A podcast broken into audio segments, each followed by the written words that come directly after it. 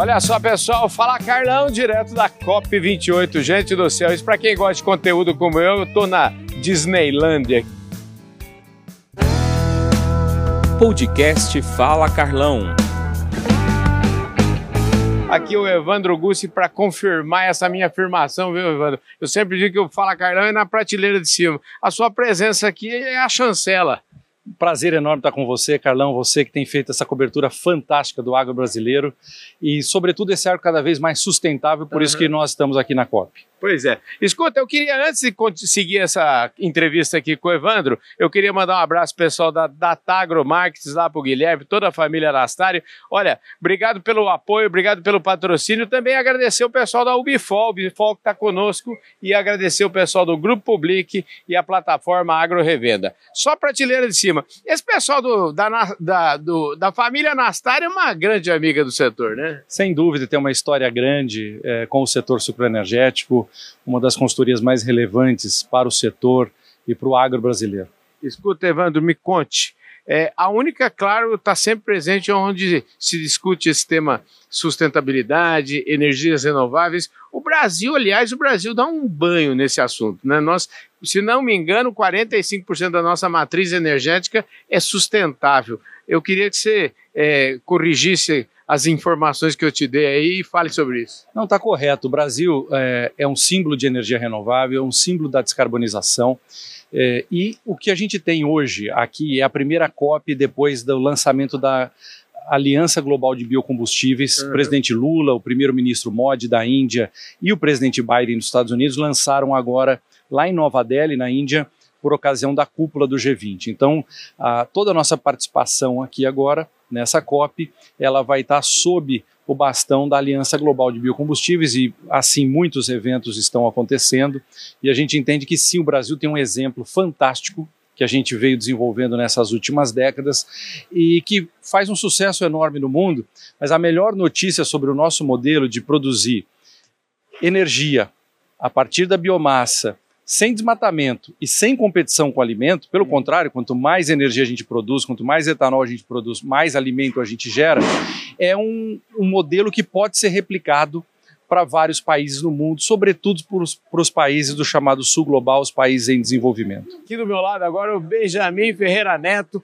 O Benjamin eu conheci lá em Santa Gertrudes, quando foi, é, teve uma assinatura de um, um, um, evento importante lá, falava do biogás, e eu fui lá conhecer. É, eu imagino que vocês estejam aqui na Copa, deve ter um pouco a ver com isso, né, Benjamin? Você tem razão, Carlão. É, realmente você esteve acompanhando a assinatura de um, de um protocolo que nós fizemos, um, um convênio, para a implantação do biometano na matriz energética da indústria cerâmica brasileira, uhum. notadamente em São Paulo.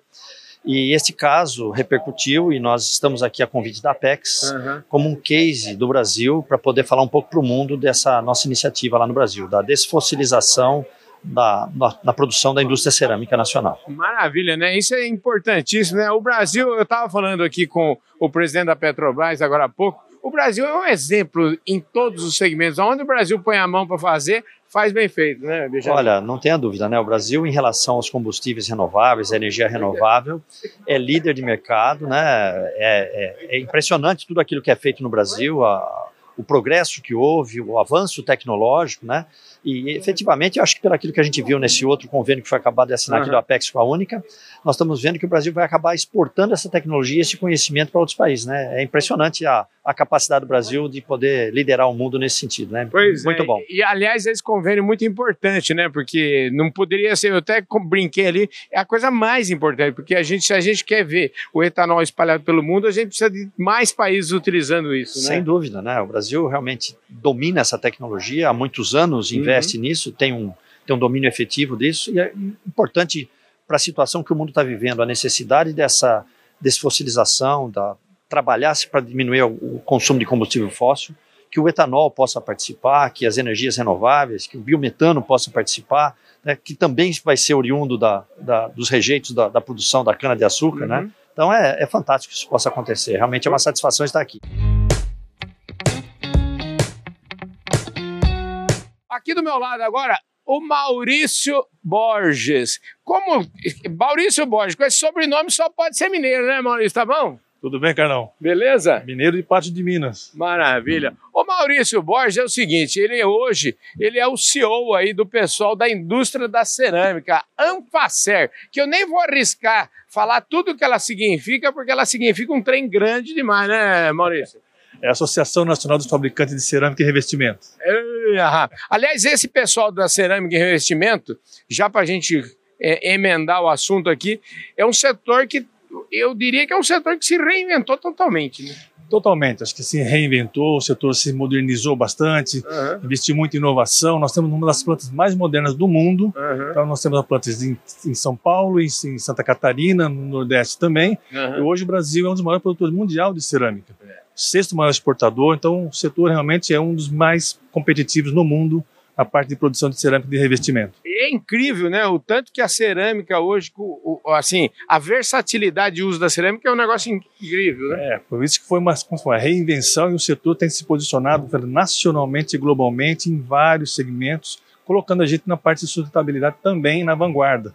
E esse trabalho que acho que você está vendo aqui, nós divulgado na COP, que é o trabalho da parte do biometano, parte de substituição da transição energética, é o que vai fazer a cerâmica ficar mais competitiva ainda e nós seremos, com certeza, uma das cerâmicas mais sustentáveis do mundo e mais competitivas. Flávio Castellari, ele é o diretor executivo da APLA, que é a- o arranjo produtivo local do álcool. Agora, de local não tem nada, né? Porque o homem está no mundo inteiro, né? Você tá bom, querido? Carlão, é um prazer encontrar você aqui em Dubai, né? Pois é, Que você não achou que ia Eu não achei que eu ia encontrar você em Dubai. A gente se encontra lá no Brasil e agora internacionalmente também. Você está acompanhando a gente em todas as missões agora, hein, Carlão? Com certeza. Aliás, onde tem agronegócio brasileiro, tem o programa Fala Carlão, porque a nossa missão é levar as boas notícias do agro para o mundo inteiro e também trazer a opinião do mundo para conhecimento do, agro, do nosso agronegócio. Vem cá, que que é, o que, que o arranjo produtivo local do álcool está fazendo em- aqui na COP? Bom, nós vamos divulgar a nossa tecnologia. Viemos divulgar aqui o modelo de produção e uso de bioenergia que o Brasil vem fazendo nos últimos 50 anos, né, Carlão? Então a ideia é trazer isso aí, mostrar aqui na COP que é uma solução, que a gente é parte da solução. Né? Nós escutamos no, no discurso do nosso presidente Lula aqui na abertura Aham. da COP que a gente precisa parar de falar e partir para ação. Né? O setor de cana-de-açúcar pode contribuir com essa ação imediata. Sim. Né? O que a gente fez no Brasil, substituindo a gasolina, né? 48% do nosso combustível é o etanol. Nós temos energia elétrica vindo da cana-de-açúcar, nós temos biogás agora vindo da cana-de-açúcar, nós temos eh, a energia elétrica do bagaço e agora o açúcar. Né? Isso aí pode ser transportado e replicado em vários países da África, da Ásia. E é essa mensagem que a gente quer trazer aqui na COP, da América Latina. A gente quer mostrar né, para o mundo que o modelo brasileiro é sustentável, ajuda no desenvolvimento regional e pode ser uma solução para a descarbonização do mundo. Agora, imediata. E não para daqui 4, 5, 6 anos. A gente pode começar um processo de descarbonização usando a estrutura de cana-de-açúcar que tem em mais de 100 países. Carlão, para você ter uma ideia, é mais de 1,8 bilhões de toneladas de açúcar distribuído aí em mais ou menos 100 países. Esses países podem seguir o modelo brasileiro e começar a produzir bioenergia para consumo interno e às vezes até para exportação regional, como você pode pensar aí na África.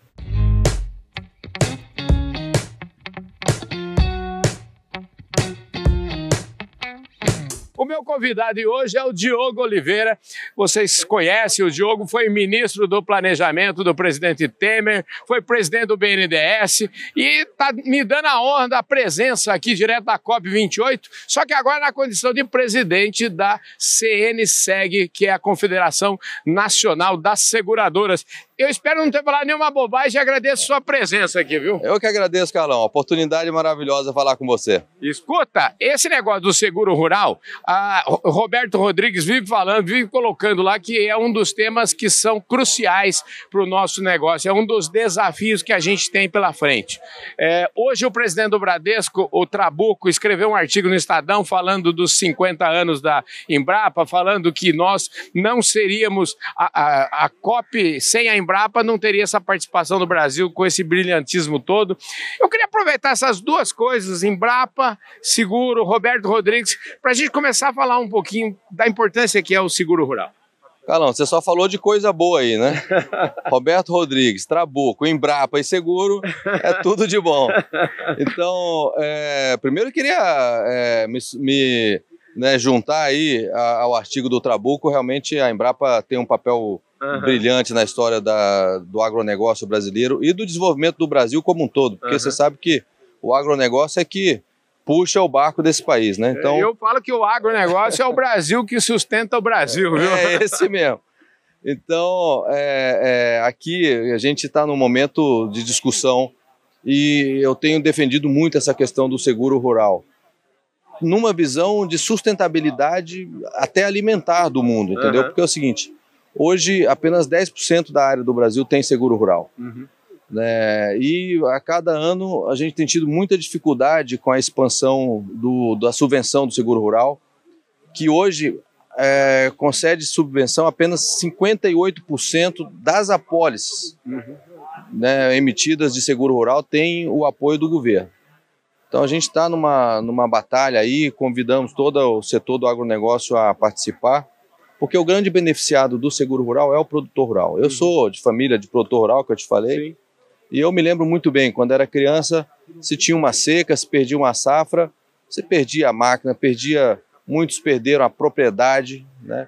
Hoje, se você tem um seguro rural, você recebe a indenização do seguro rural, continua trabalhando, continua com o seu equipamento, continua com a sua área. Isso é bom para o produtor rural? É bom para o produtor rural. Mas é muito melhor para o país. Ô, Caio, obrigado pela gentileza de falar com a gente. Obrigado, Carlão, obrigado. Acho que é um convite muito legal para mim. Pois é, o Caio foi a primeira pessoa que falou para mim que a COP, a próxima COP vai ser no Azerbaijão aí. Parece ter um movimento aí, isso é, é fato? Isso é, isso é, fato, é real, infelizmente. Acho que eu queria que fosse, pelo menos que a gente pudesse ter, estar tá numa trajetória uhum. de phase-out, de saída do petróleo, porque essa é a questão mais importante para o planeta resolver com relação ao enfrentamento da emergência climática e do aquecimento global. Mas o povo, escuta, o povo do petróleo está preparando, preparou aqui uma bela COP. O dinheiro do petróleo, ao menos, eles estão usando, vamos dizer assim, para tentar construir alguma coisa para o futuro aí. Como é que é? Pois é, mas a gente não vai ter nenhuma declaração efetiva de é. metas e, um, e o calendário de redução. Isso nós vamos ter. Ao contrário, o que a gente pode ter como algum avanço, uhum. e ele é relativamente importante, mas não é o fundamental, é um apelo à redução do consumo. Uhum. Portanto, os países consumidores, grandes consumidores, serão convidados, é de novo, é voluntário, uhum. né? não tem nenhuma possibilidade vinculante desse compromisso, a reduzir o consumo. Mas a produção não. Agora vem cá. A gente está aqui desde Acordo de Paris, fala em dinheiro, dinheiro que é good, quando fala em show me the money, não existe esse não, dinheiro. Não. É, e pelo que eu entendi o ano passado, eu não sei se o, o, esse ano, quando eu for conversar com as pessoas que estão negociando as coisas aí, as coisas andam devagar. A COP é, um, é um, negócio. Devagar, é, devagar. Assim, se a gente não tiver paciência, não vem aqui. É, e, e, a gente tem que ter saídas alternativas. Por exemplo, a proposta do, do Brasil de criar um fundo hum. internacional, global, para remunerar a existência de florestas em pé, uhum. e se ele tiver adesão efetiva, isso faz diferença. É isso aí, gente. Eu conversei aqui com o Caio Magri, aqui a conversa calorada, gente. Foi ótimo essa prosa. Fala Carlão, direto de Dubai, num oferecimento do pessoal da Tata Agromarques, Ubifol, Grupo Public e Plataforma Agro Revenda. Um forte abraço para todos vocês. A gente se vê por aí.